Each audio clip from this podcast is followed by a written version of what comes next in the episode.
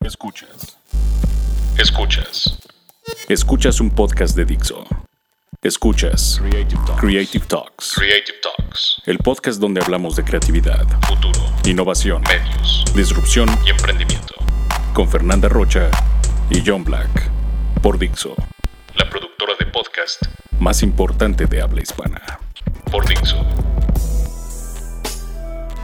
Bienvenidos a las Creative Talks Podcast, el podcast que habla de creatividad, innovación, diseño, disrupción y nuevos medios. Yo soy John Black y les presento a Fernanda Rocha. Hola a todos, bienvenidos, ¿cómo están?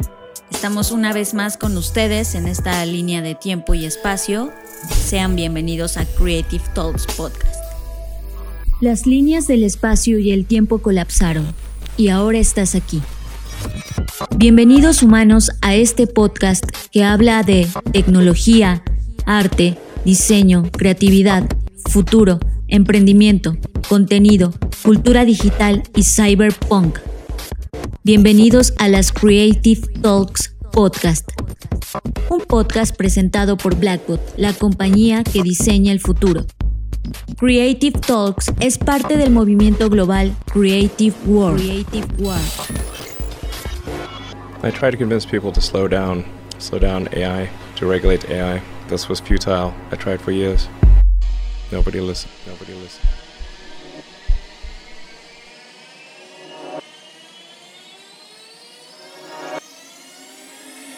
Fernanda, conocimos a Ivan Spiegel hace casi cinco años aquí en la Ciudad de México. Fue un momento muy raro. Quizá era de esas primeras veces donde Iván asistía a un evento donde había muchísimas personas. Aquí en México hay algo que se llama el Auditorio Nacional, que es uno de los foros más importantes, de mayor capacidad que existe aquí en este país. Y estaba totalmente lleno porque fue un evento de uno de nuestros clientes que se llama Telmex. Y frente a él había prácticamente eh, un universo de gente que quería saber qué estaba pasando con su compañía que en ese momento era Snapchat. Recuerdo que le preguntaron por qué creó Snapchat y respondió casi con esta sonrisa de travesura, volteando a ver al entrevistador como, ¿y por qué no? Solo por diversión. Tú y yo estábamos justo a espaldas en la parte trasera del escenario y yo pensé que iba a contestar con algo, algo de mucha profundidad, pero de repente entendí que era un chico de sus 20 años, estaba entrando a, su segunda década y que ciertamente Snapchat la había construido con eh, solamente este ámbito de rockstar para poder tener fama, conocer que era el mundo online y sí, ciertamente solo para divertirse. Ese niño, en ese momento, era un niño absolutamente criticado, amado y odiado porque en la escena tecnológica lo catalogaban de engreído niño rico y finalmente representando y siendo este CEO imperial de Snapchat, acababa justo de decirle no a una inversión de Mark Zuckerberg que quería comprar Snapchat. De hecho, le ofertó 3 mil millones de dólares por la compra de Snapchat, cosa que este niño dijo, no, no te la voy a dar.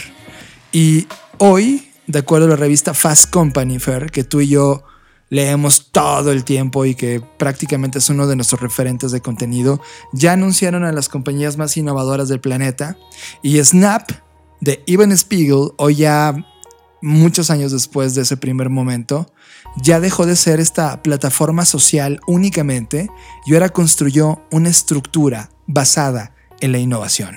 Creo que aquí el tema es Em, los criterios de selección que utiliza Fast Company, ¿no? Mucho se ha dicho alrededor de esto, si es un listado más o si de verdad tiene eh, peso en la industria, etc. Pero fuera de caer en esas conversaciones, al final del día yo creo que todas las compañías, el otro día leí algo, eh, no recuerdo el autor, pero decía que es, él es el futurista de Daimler creo, no, no estoy tan segura, pero bueno, era una persona que siempre está hablando de innovación. Y él decía que los momentos de innovación no siempre ocurren, es decir, que actualmente, por ejemplo, Apple ya no está innovando, solo está mejorando y que no es lo mismo. Y eso me dejó pensando en algo, es verdad, lo más innovador que Apple tuvo fue el iPod, sí fue, fue revolucionario, cambió la industria, cambió muchas industrias alrededor de él, la música se percibió desde otro punto de vista, fue un estallido de muchas cosas. Y a partir de ese momento, en realidad Apple, él decía, no se ha comportado como alguien innovador, sino solo como un improve, ¿no? Que no necesariamente es innovación. Y estoy de acuerdo con eso en un punto.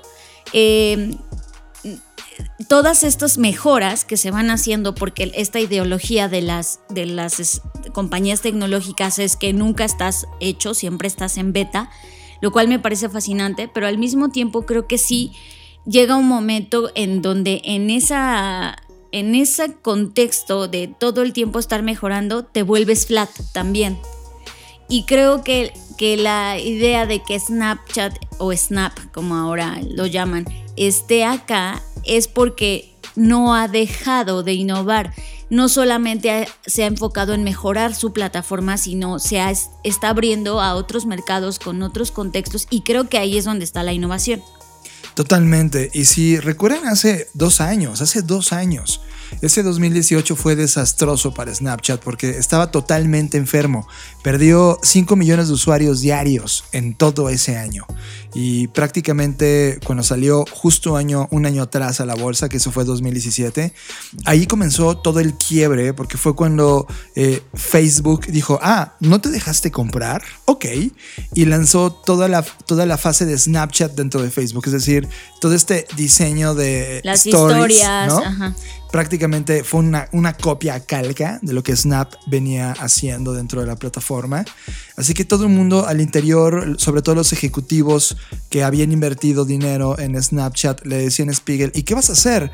¿Por qué no ni siquiera patentaste eso? Y él no estaba interesado en hacerlo. Prácticamente eh, le dijo a todo el mundo, es que esto no nos afecta.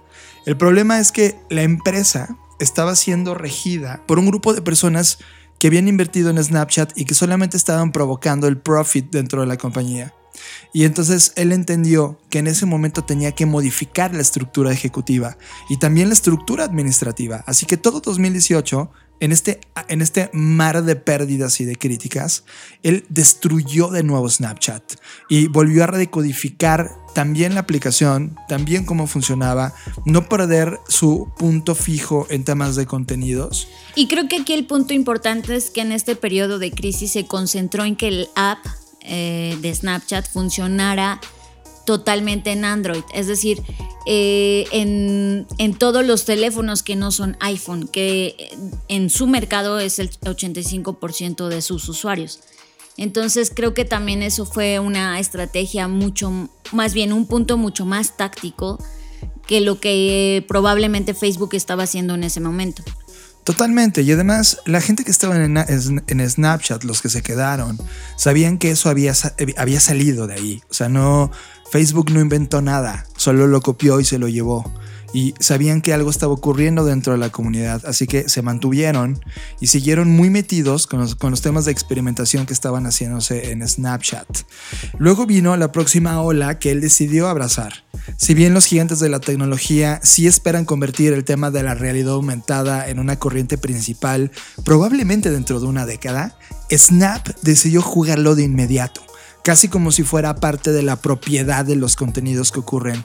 En promedio, más del 75% de los 218 millones de usuarios diarios de Snapchat juegan con los lentes de realidad aumentada todos los días.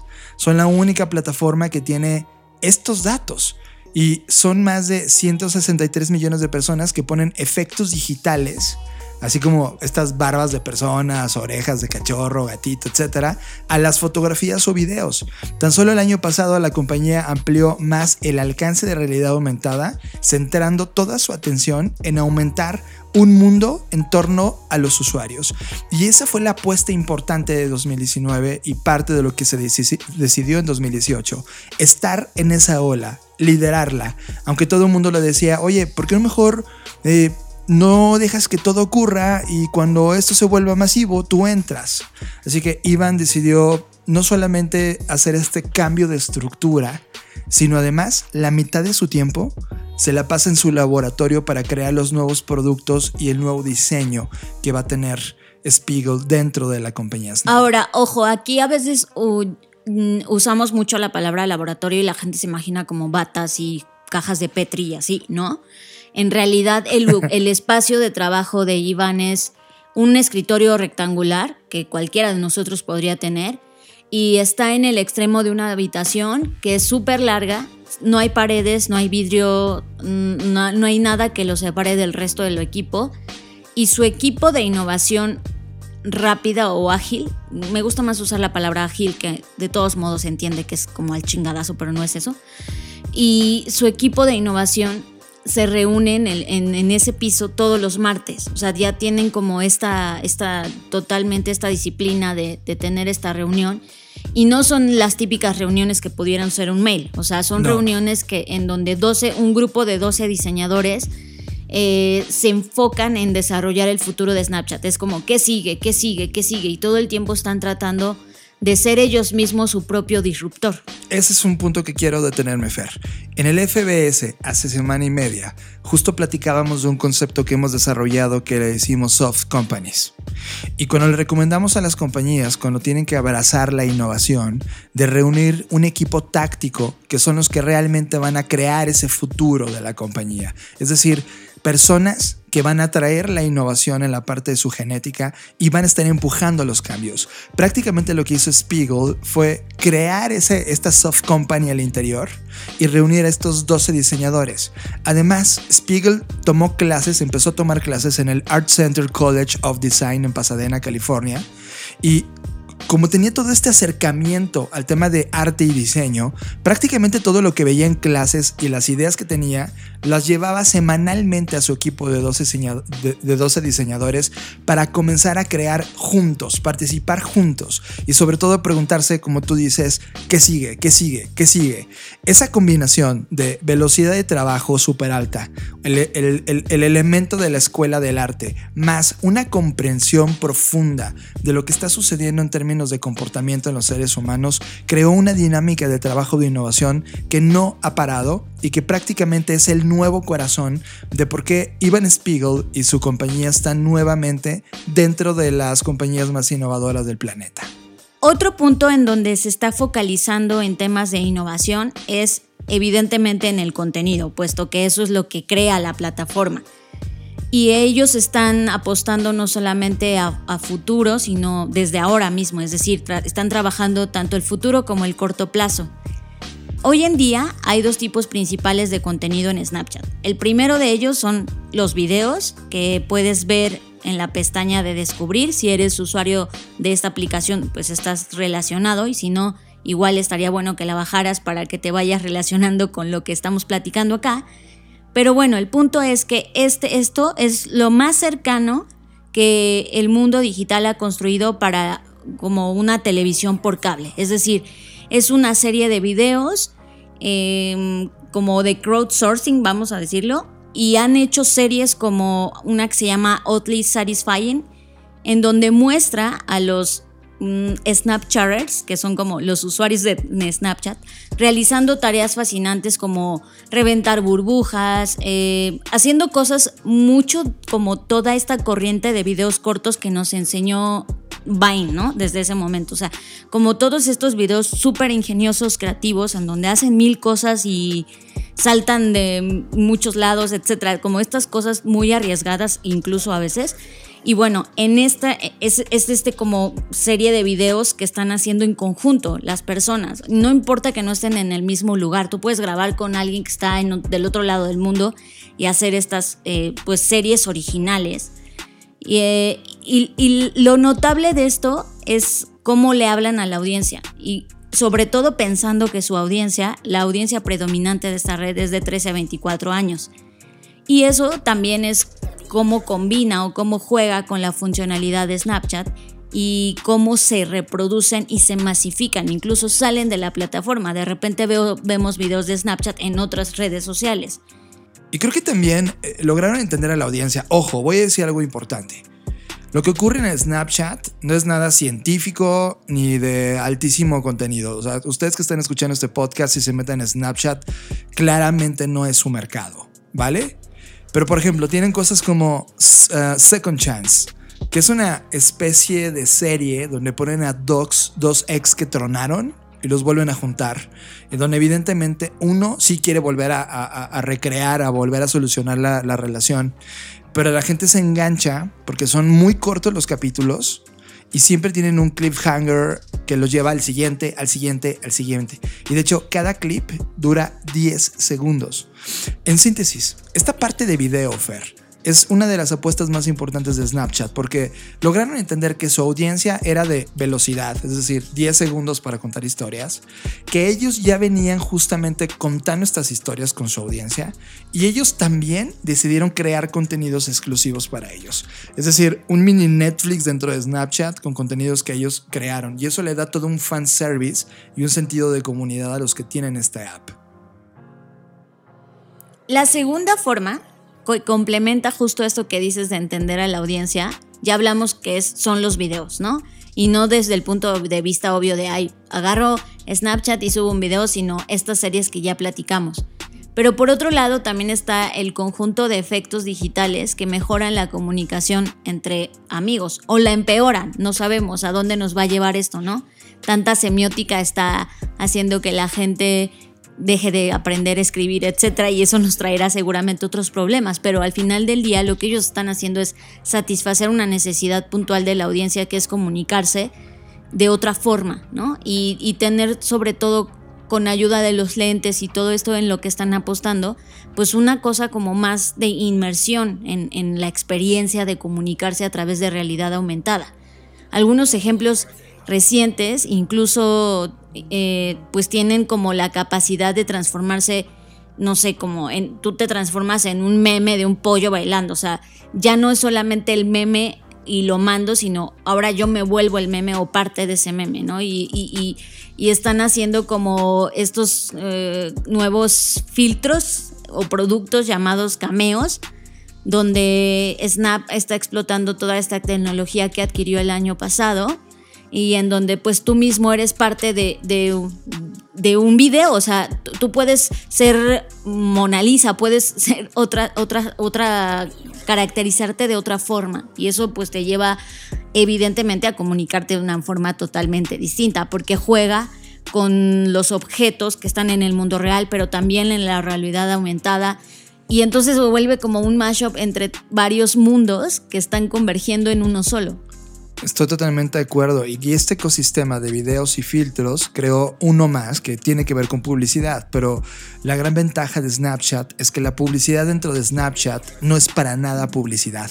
Es decir, se vuelven parte de los contenidos que están circulando dentro de Snapchat.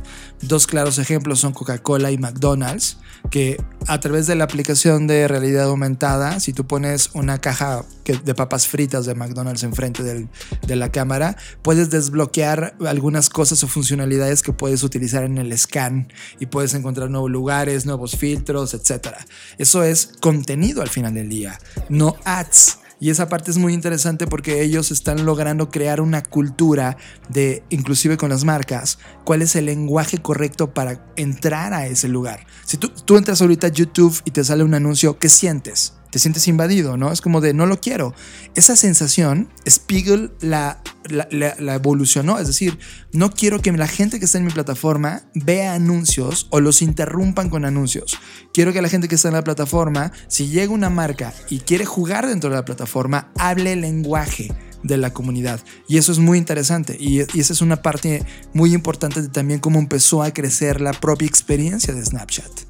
Finalmente, Fer, Creo que la apuesta más grande sí tiene que ver con AR. De hecho, Spiegel dice que en algún momento de los siguientes 10 años, la próxima ola de computación va a ser algún tipo de auricular o wearable que puedas usar y que tenga esta forma de comunicar datos en tiempo real y tener realidad aumentada.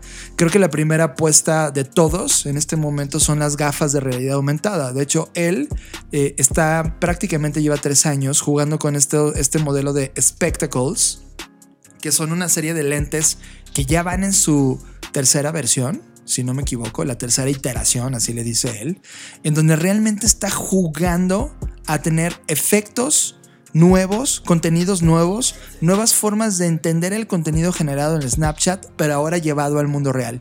Y ese, en esa área no está jugando realmente nadie en esta manera. Los Spectacles originales se lanzaron en el 2016, fue su primer experimento y no ha dejado de jugar. De hecho, la gente le dice, oye, estás perdiendo dinero con este proyecto. Y él siempre responde, sí, claro, para perder, tenemos que aprender. Si no puedes entender qué funciona en los siguientes 3 a 10 años y lo nuestro es perder ahora mismo, pues ahora con ese conocimiento tenemos una gran comunidad para poder entender qué sí va a funcionar en el tiempo. Así que realmente tiene en la cabeza muy claro Fer qué significa innovar en un punto en donde ya nadie estaba innovando. Hay algo interesante porque en la entrevista que le hacen en Fast Company, él dibuja un rectángulo y luego, ya que dibuja el rectángulo, divide en dos el rectángulo de tal manera que tienes dos triángulos. En el lado izquierdo escribe iPhone y del lado derecho pone spectacles, que son estos lentes que estamos hablando. Y él dice, en los próximos 10 a 20 años, el uso del teléfono móvil va a migrar a un spectacle fue lo que dijo. Entonces la pregunta es, ¿en qué línea de tiempo? Lo que es interesante, sin embargo, es que si perdemos la apuesta, es decir, el hardware, todavía está bien porque tenemos la plataforma de realidad aumentada. Y entonces todavía tendremos un negocio muy grande. Pero, ¿cómo sería si también ganáramos también el mundo del hardware? ¿Por qué no lo intentamos? Ese fue lo que confesó del por qué el proyecto Speracle será tan importante para, para eso. Y eso creó todo un mantra de decisiones. Cuando en la entrevista le dicen, oye, ¿y entonces cómo estás tomando las decisiones? Y su respuesta es, ¿por qué no lo intentas? Si hay que crear un internet que podemos destruir el que está actualmente, ¿por qué no lo intentas? ¿Por qué no producir series originales en formato vertical? ¿Por qué no lo intentas? Construir tu propia casa en lugar de venderla, ¿por qué no lo intentas? Y eso me deja muy emocionado, porque si bien Fast Company como revista está poniendo una compañía como Snapchat nuevamente en la conversación, es porque el interior, Fer, todos los planteamientos de innovación, toda la genética de innovación que tú y yo venimos reconociendo, escribiendo, sintetizando, finalmente ha llegado en un chico que está poniendo en activo esto en sus compañías y ya ha regresado reclamando el territorio de las redes sociales y empezando a jugar en serio un modelo que no habíamos visto y una nueva actitud de plataforma digital. Así que me parece fascinante, eh, es muy interesante si quieren seguir viendo a las compañías más importantes e innovadoras del planeta, pero por lo pronto estas son las esta es la compañía más importante de este año y no sé qué tan de acuerdo estés o no, Fer. Soy ajena en el sentido de que ya tiene mucho que me separé de Snapchat. La tengo en mi celular, sé cómo funciona, de repente me meto para ver qué hay de nuevo y entender qué está pasando, pero ya no tengo, por ejemplo, los lentes, ¿no? Ya me, ya, ya me distancié. Pero ahora con esto, eh, esta mención y toda la explicación que da y sobre todo esta doble visión que tiene en el corto, mediano y largo plazo, me encanta, o sea, me, creo que, vuelvo a confiar en que esta plataforma está haciendo todo lo posible para cambiar las cosas y que también creo que es necesario, o sea, tenemos TikTok y todo, pero que al final del día es una red social más que no está jugando con otras tecnologías y creo que este tipo de esfuerzos eh, que ahorita lo vemos solo como entretenimiento, quizás van a empujar a otras cosas también. Entonces es ahí donde veo lo valioso. A mí también yo pienso igual y pese a que no tiene mi lenguaje y pese a que yo ya no pienso en términos de 10 segundos, ¿no? Es difícil que pueda enganchar con Snapchat, pero es muy interesante el no perderle el ojo de lo que están haciendo porque sí están volviendo a colocar en la agenda el tema de social media. Entonces, solo haciendo un repaso de las top 50, de las más importantes. En el 1 está Snap y ya dijimos las razones. En el 2 está Microsoft. En el 3 está Tesla. Eh, creo que todos sabemos las razones. En, el 4 está Big Hit Entertainment, que, que prácticamente esta compañía es la que ha traído toda la cultura del pop eh, coreano, el K-pop, y ellos han prácticamente generado una cantidad de contenidos, eventos, eh, utilizado las plataformas digitales como nadie y prácticamente está en la escena del mundo porque nadie había eh, detonado el mundo de la música como lo está haciendo el Big Hit Entertainment. La siguiente es una compañía que según no, no habían escuchado, se llama Hacker One. Y... Me parece, esa me, me pone muy loco, Fer, porque lo que hace es que literal, eh, le venden los servicios a, grandes compañías y a países completos, ¿no? Y lo que hacen es que estresan a través de su equipo de hackers eh, qué tan viable o qué tan confiable es una plataforma o proyecto tecnológico. Entonces, pues lo que hicieron fue poner a todos los hackers del mundo a trabajar y lo lograron, Hacker One. Eh, me gusta por ahí que en el lugar 7 está Shopify. Creo que lo platicábamos también de cómo el comercio electrónico ha evolucionado y Amazon eh, perdió un poco de territorio respecto a la velocidad como estaba pensando Shopify y prácticamente permitió a todo el mundo a pensar en términos de comercio electrónico a través de esta plataforma. También está Canva, que me da mucho gusto porque está dirigida por una mujer, es de las pocas compañías que están en el listado que dirige una mujer. Y pues es esta plataforma con la que puedes crear diseños, incluso ahora ya están metiendo videos, etcétera, ¿no? Sí, por ahí del lugar 15 también está Spotify, que por cierto acaba de hacer la entrega de premios en México, en donde se dieron datos interesantes respecto al uso. Somos el país que más contenido de música consume prácticamente en el planeta. El, el, cuestionamiento es qué tipo de contenidos musicales y creo que la entrega de premios, por lo menos a mí, eh, fue totalmente nula, es decir, yo ya no estoy en esa escena, yo no consumo esos contenidos y me preocupa que esos contenidos sean los más populares de mi país. Eh, creo que Spotify tendría, o sea, Spotify está para hacer dinero, that's it, y creo que ya no le creo nada respecto al propósito de la música en este momento, pero no podemos borrar los datos que está generando y es la posición número 15.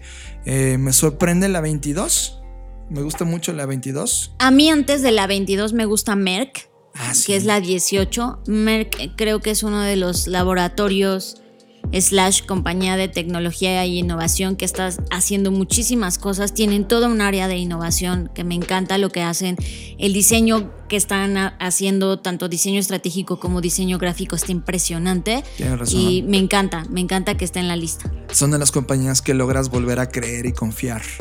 La 22 Indigo, la 23 Vimeo, que ya la conocen. La 25 me sorprendió muchísimo.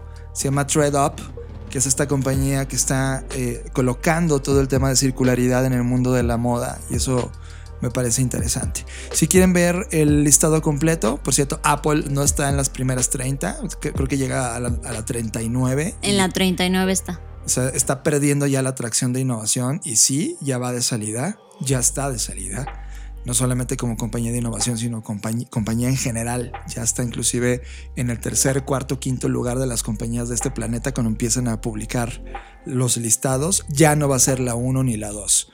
Y eso ya es un hecho. Eh, pues ya está, vayan a Fast Company y vean las 50 compañías más innovadoras del 2020. Estás escuchando Creative Talks Podcast. Ayer por la noche estaba con Fernanda Rocha en una librería de la Ciudad de México que nos queda literal a dos calles de la nueva casa donde nos mudamos y justo nos paramos frente a la sección de ciencia ficción y tuvimos uno de esos debates geeks de fans sobre cuál era el autor más conocido e importante de ciencia ficción. Evidentemente hubo mucho que decir y yo no decidí darme por vencido, yo propuse evidentemente a uno de mis más cool autores que es William Gibson. Y Fernanda, Rocha tenía otro punto muy poderoso, Asimov, que la verdad cuando analizas, pues escribió más de 400 libros en su carrera eh, durante cuatro décadas. Es, impresionante. Muchos de ustedes seguramente eh, han leído algo de Asimov o se han metido en algo de Asimov con libros como I, Robot o el de Foundation o el de Nightfall. Así que hoy en la mañana me levanté a primera hora en la madrugada para investigar mucho más sobre él porque me quedé pensando en lo que Fer decía sobre Asimov y me encontré una historia de Asimov de 1983 cuando el Toronto Star invitó a Asimov a que escribiera un artículo que terminó en un documento súper interesante y lo invitaban a predecir eh, cuál sería eh, el mundo de 2019, cómo sería ese mundo. Así que fue un buen momento para, para plantearle esa pregunta porque en ese momento de la historia estaban en 1983 como dato geek esto les dio hambre porque estaban a un año de ser 1984 y para quien conoce a George Orwell, 1984 es un año importante. Y además para los amantes de Apple, 1984 es un año icónico donde se reseña o se dirige parte del pensamiento de Apple a George Orwell. Así que ese 1983, y no nos quiero, no quiero sonar tan geek, pero sí, es muy importante en la historia del futuro porque le piden a Asimov imaginar ese 2019. Bueno, Isaac o Isaac, como se le conoce, escribió que en realidad no tenía sentido imaginar el futuro de la sociedad si Estados Unidos y en ese momento la Unión Soviética se involucraran en una guerra nuclear. O sea, él asumió que él tenía que asumir para poder imaginar el futuro, tenía que asumir que eso no iba a pasar, porque entonces, si no, evidentemente no, no se podía imaginar un futuro. Estaba cañón porque estaban justo en el contexto de la Guerra Fría. Así que había muchísima tensión al respecto.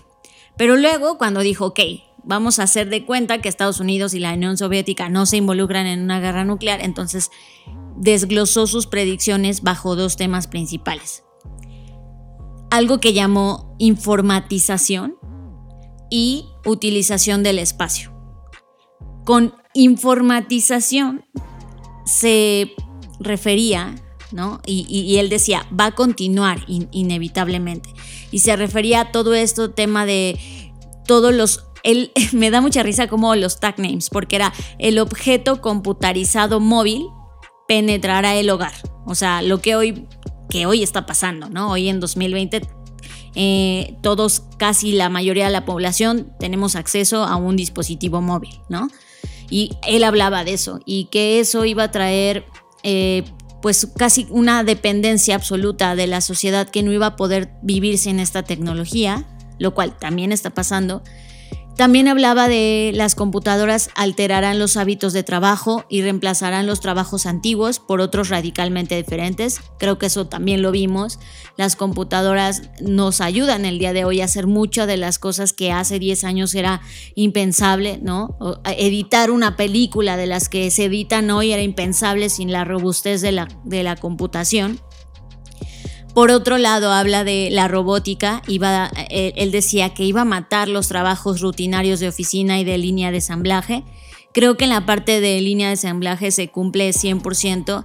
Hoy en día todavía no ha matado los trabajos rutinarios de oficina, ¿no? Seguimos viendo personas que se dedican a estas actividades cotidianas y rutinarias, sin embargo, estamos, seguimos en esa conversación, ¿no? De que los robots van a matar algunos de nuestros trabajos. Sí, yo, más bien la inteligencia artificial, que ahora él no la pudo imaginar, ¿no? Pero. Claro, seguramente él, con todo el tema de la robótica, a eso se refería, ¿no? Claro. Ahora bien. Le, decía al teléfono móvil objeto computarizado móvil. claro, pues es que cómo describes algo que todavía no está. Sí, es una locura. Ahora, la sociedad, él decía que iba a necesitar un gran cambio en la naturaleza de la educación y de cómo debían ser las poblaciones y que él estaba muy preocupado en que las poblaciones fueran alfabetizadas en temas de informática, ¿no? Porque él decía que alguien tenía que enseñarles cómo lidiar con un mundo de alta tecnología, lo cual hoy estamos viendo las consecuencias. Ya hemos hablado en este podcast sobre la analfabetización digital y todas las consecuencias que eso ha traído y él ya lo veía, era como en un mundo lleno de tecnología, alguien tiene que enseñarle a estas personas a utilizar la tecnología porque entonces eso podría ocasionar problemas. Claro. Y también hablaba sobre que esa, esa transición, eh, sobre todo educativa, iba a ser difícil para muchos especialmente a medida que la población mundial crecía a tasas sin precedentes, ¿no? Él ya veía, porque pues obviamente él tenía acceso al informe Meadows y a otras, o sea, todo esto eh, no, es, no es casualidad, a veces vemos como mm, creo que el caso más claro es Nostradamus, ¿no? Que todo el mundo dice, no, es que él, él predijo esto y dijo que el futuro iba a ser esto y que iba a pasar el otro. Y es que es un tema de literal estar abiertos como un radar, atentos y ver las señales. O sea, no es un tema de que estos eran adivinos o tenían pacto con no sé quién. Es un tema de eh, eh, tenían acceso a la información y estaban muy atentos a las señales. Por eso podían ver eh, literal como los ¿Cómo son los que ven más allá de lo evidente? Los Thundercats. Como los Thundercats. Exacto. Es un tema de estar atentos a las señales, porque al final del día esos señales eh, eh, provocan patrones que en algún momento se pueden convertir en tendencias y luego en realidad, ¿no? Entonces creo que ese es el punto importante de esto. O sea, sé que algunos dicen, wow, ¿cómo podía ver esto en ese año, en 1983?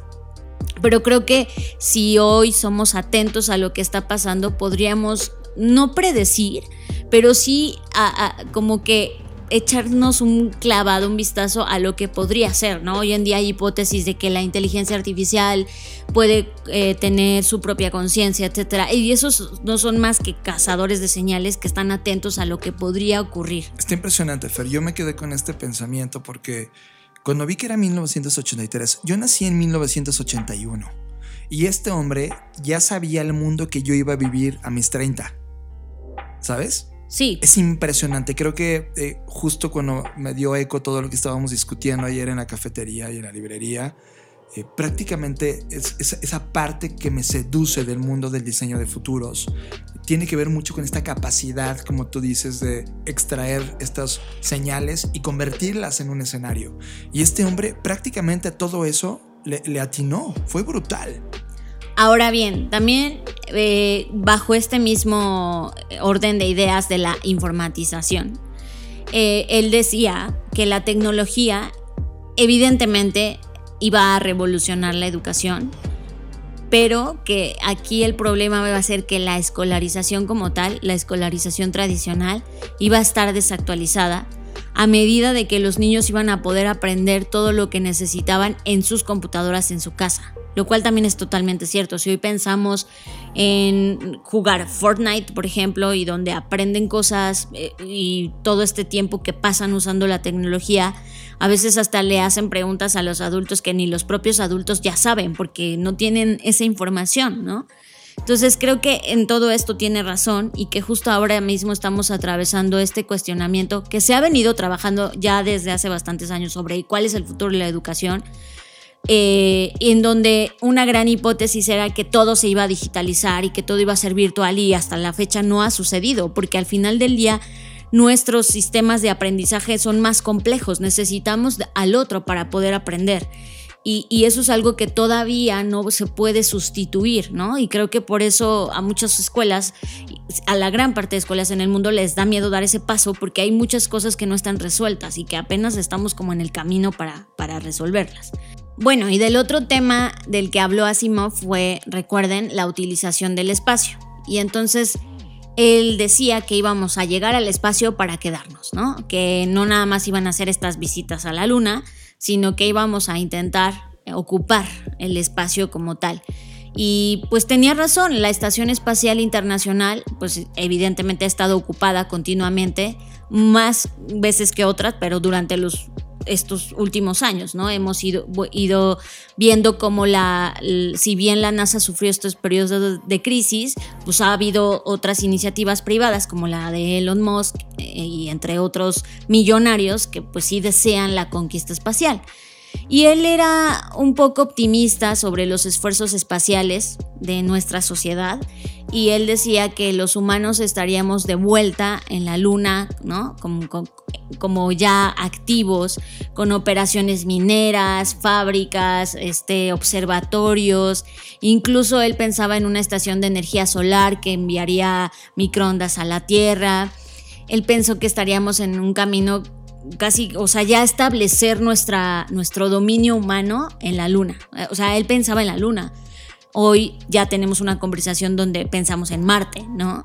Claro. Y, evidentemente, eh, pues las señales se construyen con el presente, es decir, su presente, pues era la luna, ¿no? Pero aún así no lo hemos logrado. Y creo que también esto se debió a estas crisis que, la industria lunar, le vamos a llamar, sufrió, ¿no? La NASA, también Rusia, creo que también que hubo periodos como de mucha tranquilidad en este aspecto y que apenas hoy se está recobrando con esta inversión de la iniciativa privada. Y entonces él decía que para 2019 iba a haber un primer asentamiento espacial y que eh, iba, debería estar en los tableros de dibujo y que ya iba a estar como que ya los planos y todo para estar ahí viviendo, lo cual también es cierto en el sentido de que ya hay planos de, de prototipos de casas para habitar Marte, ¿no? Creo que esto se está cumpliendo pero de otra forma. Tiene como otra velocidad distinta, pero está muy cercano a lo que logró eh, visualizar. Sí, totalmente. O sea, e, e, es un tema como, sí, de, ver las señales, ¿no? Y de estar muy pendiente de eso todo el tiempo, todo el tiempo. O sea, todos los libros que escribió, evidentemente ciencia ficción, pero no deja de ser ciencia. Es decir, lo interesante de la ciencia ficción es este toque de ciencia, ¿no? Y además, eh, o sea, yo le decía a John que para mí él es más... Eh, pues como que tiene más rigor en el sentido de que eh, pues él tenía, o sea, sus estudios eran mucho más profundos que los que tenía William Gibson, ¿no? Sí, William Gibson es un tipo más como novelista real. Sí, y él, y él, no era novelista, era, sí era escritor, pero era profesor de bioquímica y eso le daba un conocimiento sobre ciencias naturales y muchas cosas de divulgación científica totalmente distintas a las de William Gibson. Finalmente, creo que ganaste Fernanda Rocha, al menos durante esta línea de tiempo, aunque solamente el tiempo nos va a dar la razón sobre quién No, mira, sabes que también se me hace, o sea, no, no, quizás un día podríamos dedicar como a los 10 este, escritores de ciencia ficción, porque también se me hace injusto no mencionar a otros que también se me hacen muy relevantes y que aportaron muchísimo a la escena de la ciencia ficción. Y, o sea, yo sí podría hacer un, podcast especial de ciencia ficción. Challenge acepto. Pero solo quiero quedarme con un pensamiento que tú también conoces de Peter Drucker que es este consultor y profesor de negocios eh, austriaco, y abogado de carrera además, considerado el mayor filósofo de la administración del siglo XX, escribió que las principales transformaciones de la historia, llámalo la imprenta, la revolución industrial impulsada por la máquina de vapor o el, el Internet emergente que él llegó a conocer en los eh, en los 80s como proyecto. Su punto principal es que se necesita una generación alrededor de 25 años para que la nueva cosa, la nueva idea, el nuevo invento realmente tenga su impacto. Al principio, la sociedad usa la nueva herramienta para hacer mejor lo que ha estado haciendo. La generación creada con él, este nuevo aparato, encuentra cosas totalmente nuevas y formas de hacer otras cosas. Por lo tanto, estaremos trabajando en grupos que ahora no podemos ver o definir de trabajo, pero vamos a pasar días y luego entendiendo qué podemos hacer o imaginar con eso y solo unos pocos lograrán visualizar qué sigue. Lo que me quedo con esto, Fer, es que cada nuevo pensador, el que avienta una línea de tiempo de, oye, tal vez dentro de, dentro de 30 años el mundo pueda lucir de esta manera, realmente muy pocos entienden esta visión. Y es una curva entre 25 y 30 años cuando eso está ya en la sociedad.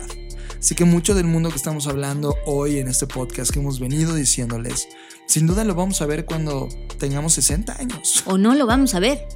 Y e, e, es decir, lo vamos a ver antes, pero en términos masivos, entre tres décadas.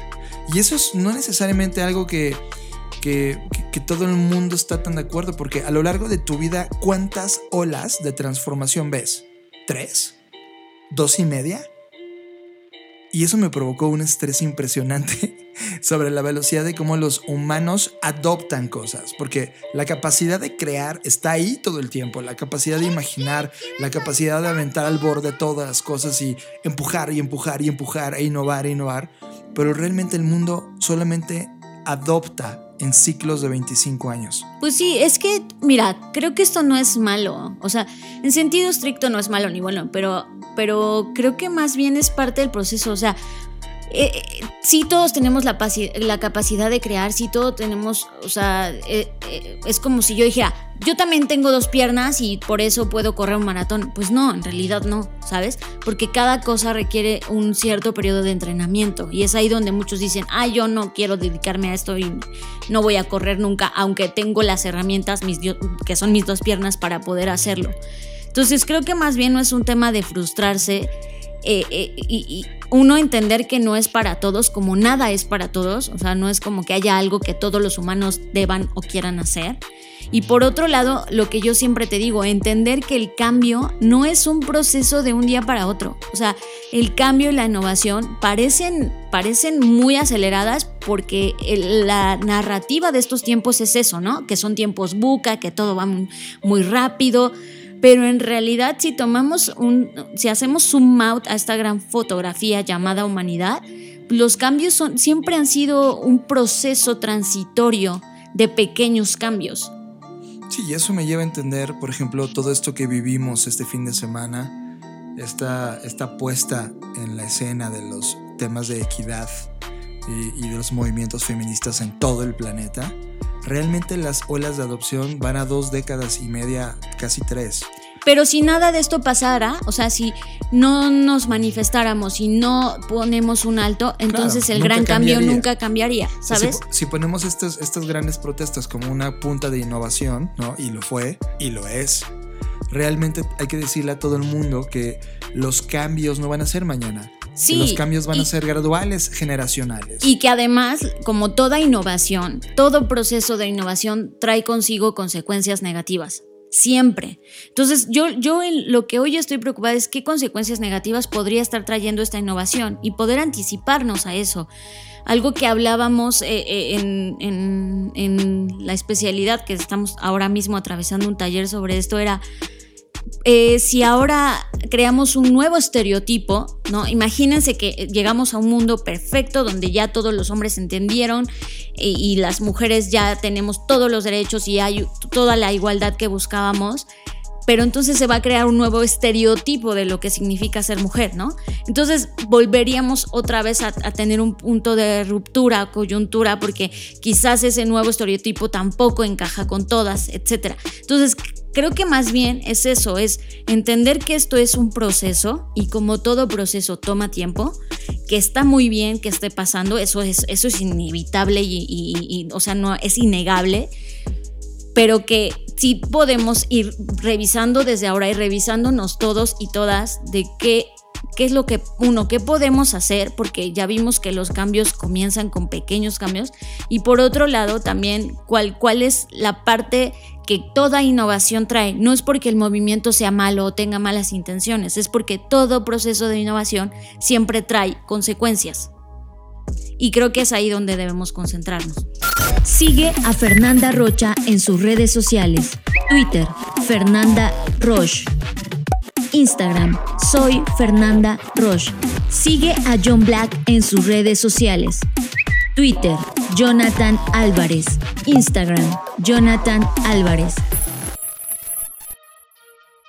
Hace una hora, mientras hacíamos el guion de este podcast, el director general de la OMS ponía un tweet que cambiaría el mundo para siempre.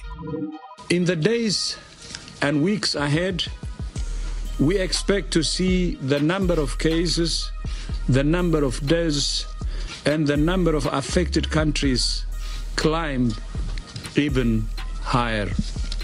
We have therefore made the assessment that COVID 19 can be characterized as a pandemic. Pandemic is not a word to use lightly or carelessly. It's a word that, if misused, can cause unreasonable fear or unjustified acceptance that the fight is over. It doesn't change what WHO is doing, and it doesn't change what countries should do. Fer, Hace un mes que grabamos un capítulo de las Creative Talks hablando sobre lo importante que era analizar los siguientes 20-25 días. Y finalmente se cumplieron. Desde ese podcast hasta el día de hoy, países como España, Italia, Estados Unidos han reportado una explosión en los casos de personas que fueron infectadas con este virus. Ya tuvimos la primera caída de bolsas provocado por el terror ocasionado por la enfermedad y sumado evidentemente a una guerra de precios de petróleo, pero es muy importante ahora hablar de frente sobre este tema.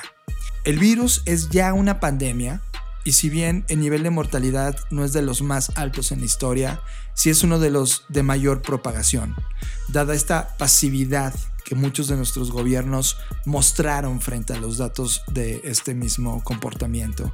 Y como ciudadanos necesitamos elevar los niveles de cuidado personal al extremo. Así que hemos preparado una serie de puntos que te recomendamos hacer totalmente.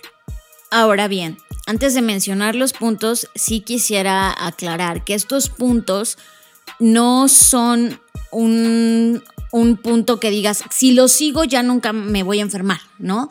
No son un punto que te asegura al 100% que no vas a contraer el virus, sino son medidas preventivas y precautorias para evitar la propagación del virus y que son una recopilación de recomendaciones que ha hecho la misma Organización Mundial de la Salud junto a otras alertas que han levantado los gobiernos que sí están haciendo algo al respecto. Entonces no es algo que uno que inventamos nosotros, dos tampoco es algo y quiero ser muy muy contundente en eso, no es algo que va a asegurarte al 100% que no vas a contraer, pero que sí puede prevenir, ¿no? E, eso tiene que quedar muy claro para todos. Punto número uno. Sí. Si eres dueño de una compañía o trabajas en una, considera, hay que considerar el tema del home working, ¿no? El, el home office o como le queramos llamar, el trabajo a distancia. Y estamos en un momento, o sea, creo que es este virus hace 50 años, ¿no? O sea, es totalmente distinto a los tiempos que estamos viviendo hoy. Y tenemos la tecnología de colaboración, tenemos internet, ¿no? Y, tenemos apps, un montón de productividad, de conectividad, tenemos WhatsApp, o sea, y eso podría cortar no solamente las distancias, sino evitar la exposición masiva de personas, ¿no? E, este es un punto que hay que poner en la mesa y que creo que todas las compañías deberían considerarlo porque sí va a ser crucial el, que no nos aglomeremos o que no nos reunamos con tantas personas. Punto 2. Si vas a lugares masivos y detectas puntos de infección, evítalos. No podemos caer en la esquizofrenia de porque alguien estornuda o tosa, corras con miedo. Pero si detectas a alguien, intenta alejarte o mantener una distancia superior a los 3 metros. Si tú eres esa persona que tose, Cubre cada vez que estornudas o toses, tapándote la boca con el antebrazo o use, usa cubrebocas. Prácticamente el uso del cubrebocas solamente funciona para las personas que ya tienen estos padecimientos. Y evidentemente acude a revisión para descartar la enfermedad. El punto número 3 es el contacto físico está permitido como saludar de mano.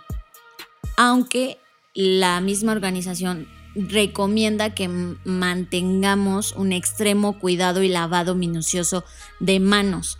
Entonces por eso recomiendan el gel y que este gel de preferencia sea, lo mencionaron, al 60% de alcohol, ¿no? Porque hay otros que tienen menos alcohol, entonces pues, son menos eficientes.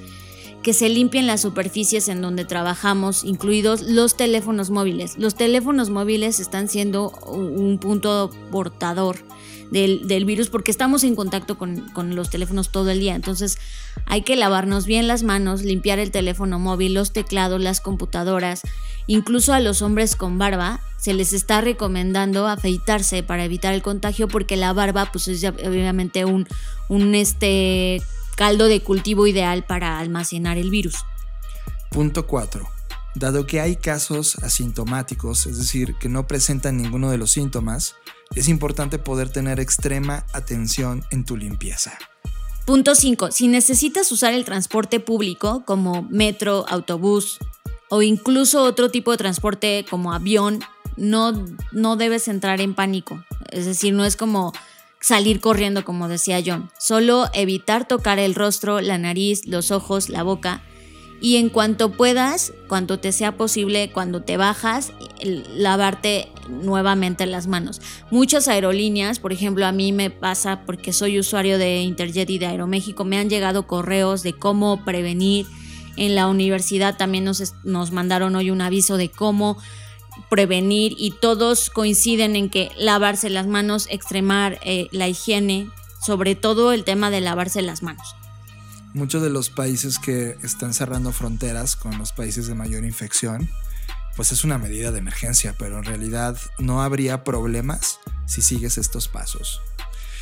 Si estás escuchando este podcast, eres una mente creativa. No necesitas caer en la explosión de pánico que desatará todo esto. Intenta hablar abiertamente del tema con el mayor número de personas y trata de darles tranquilidad para que no caigan en pánico. Y también aquí, antes de pasar al punto 7, quisiera mencionar que, que nuestra labor también es justamente uno, que la gente no caiga en pánico, pero también ah, si vamos a hablar y compartir información, que sea data de la cual estemos seguros, ¿no?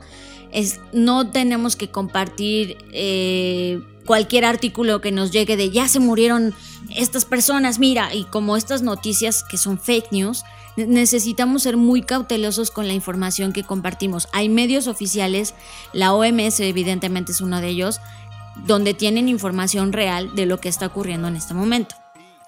Eso me lleva al punto 7. Ahora sí, es probable que la histeria colectiva lleve a la sociedad a compras de pánico, porque siempre pasan. si con la gasolina nos pasó, pues ahora imagínense con esto. Y ya está pasando en otros países. Eh, España, por ejemplo, en Madrid se está viviendo una crisis en este momento. Entonces, no hay que caer en eso, porque entonces vamos a entrar en un círculo de escasez donde si salimos y ahorita vaciamos todos los súper o los centros comerciales o los lugares donde compramos nuestros consumibles, pues va a escasear y eso sí va a provocar realmente una crisis. Entonces, intentemos en medida de lo posible seguir nuestra vida normal.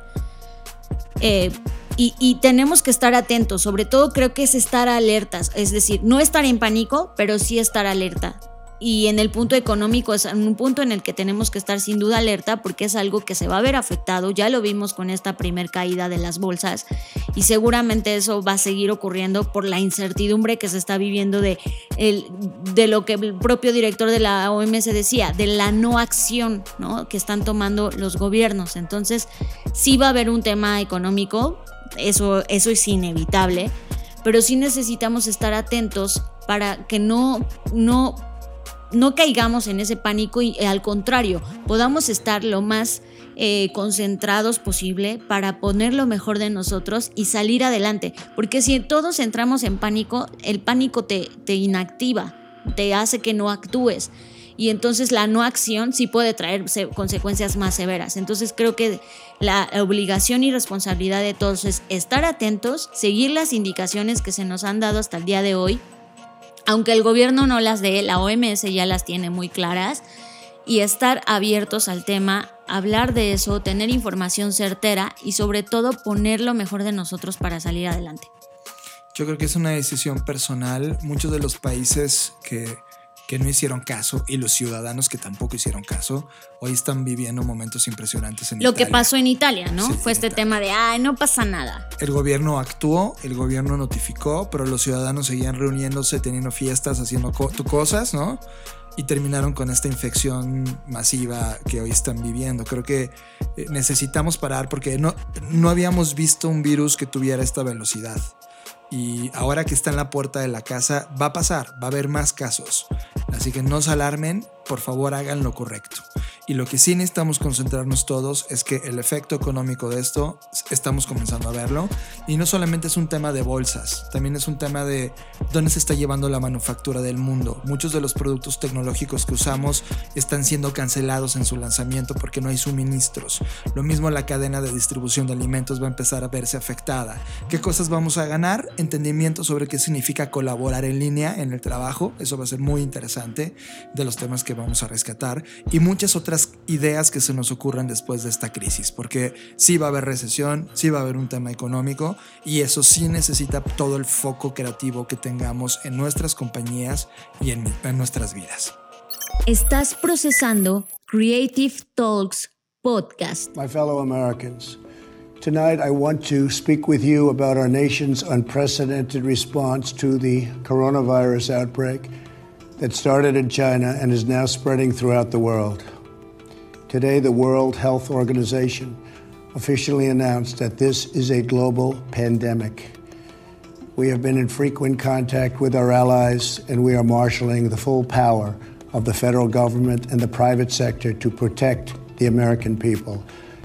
This is the most aggressive and comprehensive effort to confront a foreign virus in modern history. I am confident that by counting and continuing to take these tough measures, we will significantly reduce the threat to our citizens and we will ultimately and expeditiously defeat this virus. Fer, teníamos preparado mucho más contenido, mucho en verdad, pero creo que fue mucho más importante hablar de estos temas urgentes cuanto antes. Así que mucho del contenido lo vamos a escuchar en la siguiente edición. Y en verdad eh, estoy preocupado solo de que hagan lo correcto, hagamos lo correcto. Y lo correcto es eh, seguir estas indicaciones y ustedes, gente creativa, resuelvan lo que estamos a punto de vivir con tranquilidad. Yo soy John Black, gracias por escuchar las Creative Talks. Recuerden que pueden seguirme en mis plataformas digitales, que o son mis medios sociales, es la forma correcta de decirlo. Arroba Jonathan Álvarez, tanto en Twitter como en Instagram. Y yo soy Fernanda Rocha, a mí me pueden encontrar como arroba Fernanda Roche en Twitter e Instagram, que es donde hoy me estoy focalizando. Y no olviden seguir a Blackbot también en todas las plataformas, estamos como Blackbot Rocks y estén pendientes porque muy pronto vamos a comenzar a revelar los contenidos del FBS. Nos vemos en el futuro. Dixo presentó. Dixo presentó Creative Talks. El podcast en donde hablamos de creatividad, innovación, medios, disrupción y emprendimiento. Con Fernanda Rocha y John Black. Por Dixo, la productora de podcast más importante de habla hispana. Nos escuchamos en el futuro.